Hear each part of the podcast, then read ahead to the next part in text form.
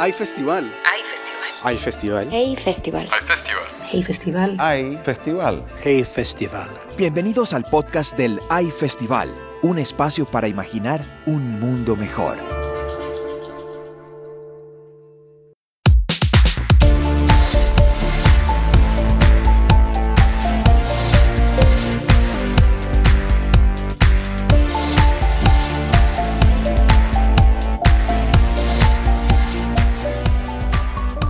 Al podcast sobre talento editorial, una serie de episodios en el que conversamos con diversos agentes del mundo editorial para que nos cuenten cómo viven en estos momentos tan convulsos en el que la epidemia ha trastocado todo plan posible y en el que reina la incertidumbre futura.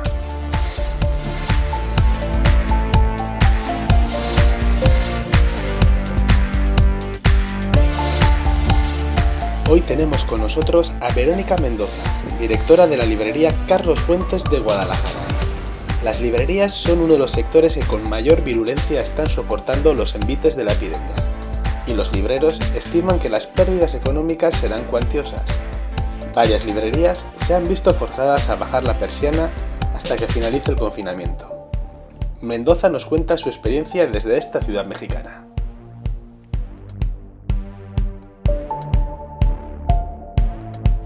Encantado de saludarte, Verónica. Gracias por contarnos tu experiencia. Y es casi inevitable comenzar con la siguiente pregunta. Y es que, ¿dónde estás pasando el confinamiento? ¿Y en qué estás empleando tu tiempo estos días?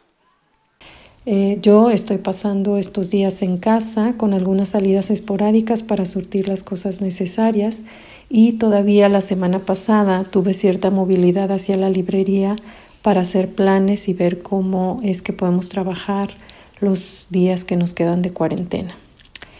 El tiempo, a diferencia de lo que podría pensar, eh, no me alcanza. Una parte importante lo invierto en el trabajo a distancia de la librería, otro ayudando a mis tres hijos de sus tareas de escuela, que también tienen mucho trabajo a distancia, y la otra en las labores de limpieza y cocinas normales de la casa.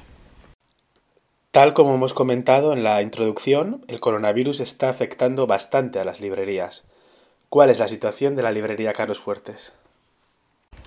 La afectación en nuestro trabajo pues es grande, como en la mayoría de las librerías supongo, eh, pero dado que en México las medidas en contra de esta pandemia se han tomado de forma muy pausada y también diferenciada entre el gobierno federal y los gobiernos de cada estado, hemos tenido que decidir el rumbo de la librería prácticamente semana a semana y atendiendo también a las medidas o indicaciones marcadas por la universidad a la que pertenecemos.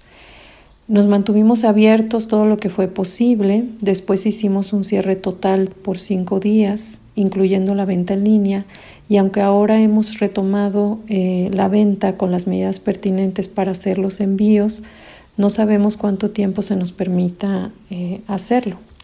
Somos una librería grande que emplea en sus diferentes áreas de negocio a más de 50 personas, por lo que la afectación de este cierre es grande. Sin embargo, también tenemos una gran posibilidad de salir adelante, ya que no dependemos solo de la venta al público, cosa que sabemos para otras librerías es la base de su existencia. En estas fechas algunas editoriales están regalando contenidos digitales y esto está generando un gran debate público sobre la gratuidad o no de la cultura y sobre la supervivencia futura de las industrias creativas. ¿Cuál es tu opinión al respecto? Con relación a la venta de o la puesta en gratuidad de algunos contenidos por parte de las editoriales, la verdad es que no estoy en contra. Eh, yo creo que está bien que se ponga al alcance de comunidad en estos tiempos de crisis y no creo que esto le reste valor a la cultura y a los productos culturales.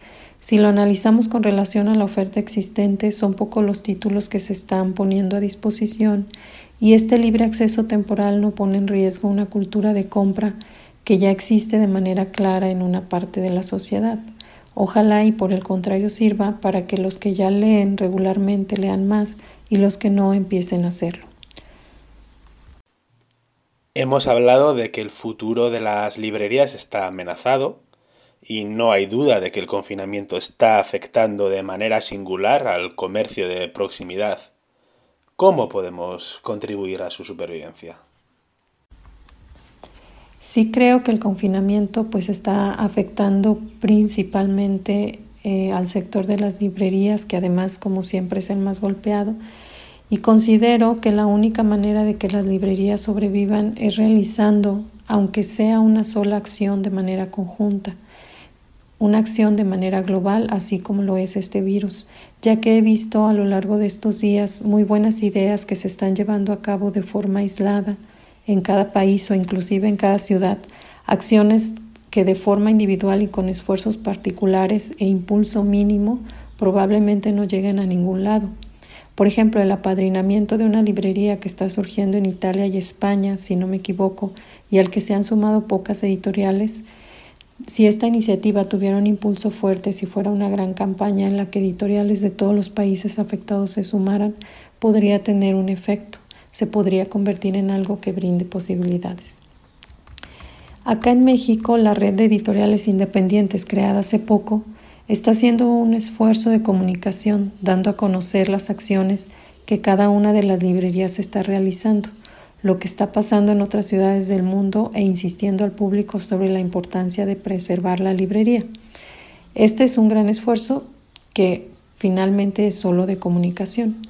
En la Cámara de Libros se han lanzado diversas comunicaciones en donde se apela al apoyo de los gobiernos y de las entidades financieras, así como también a la sensibilidad del público pero es una realidad que hasta ahora solo las grandes editoriales y las grandes librerías están teniendo los recursos económicos y humanos para mantener las ventas.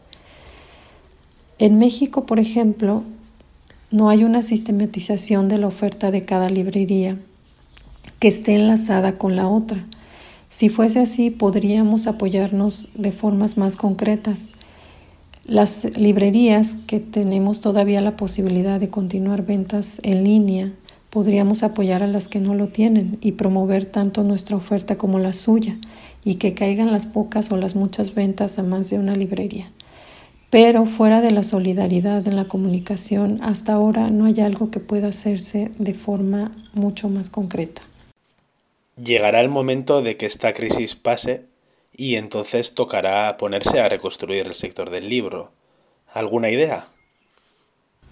Creo que nos, más allá de esta crisis, estamos en, un, en una permanente intención de reconstruir el sector del libro, pero sin duda siempre hay un parteaguas o hay un, una intención mayor cuando pasamos por este tipo de complicaciones y yo esperaría que pues definitivamente algo diferente suceda. No tengo una idea nueva, sino una insistencia, que las editoriales dejen que sean solo los libreros los que vendan, no solo al público en general, sino en todas las modalidades posibles de venta, que aún las ventas institucionales o de mayoreo pasen por una librería, no solo después de esta crisis y para que muchas de las librerías sobrevivan, sino que es una deuda grande del sector y como lo dije no es nuevo, sino que ha sido una insistencia permanente. Para reconstruir el sector también pienso que una primera idea es dejar de diluir el sector en tantas fuerzas distintas, jalando cada una para su lado. Por lo menos en México es seguro que cada grupo, cada asociación hace algo, trata, propone cosas, pero tanto la Asociación de Librerías como la recién creada Red de Librerías Independientes, la Cámara de Libro, la Asociación de Editoriales Independientes, etcétera, no logran reunir fuerzas conjuntas para que algo avance, para que tenga impacto y realmente haya una red de contención y de soporte que proteja al sector en su totalidad. Hay países en los que hay por lo menos seis o siete grupos distintos peleados regularmente unos con los otros. Si algo nos enseña este tipo de crisis es lo que se puede lograr apelando a la conciencia colectiva, al trabajo conjunto, y en esa materia creo que nos falta mucho por lo menos en América Latina.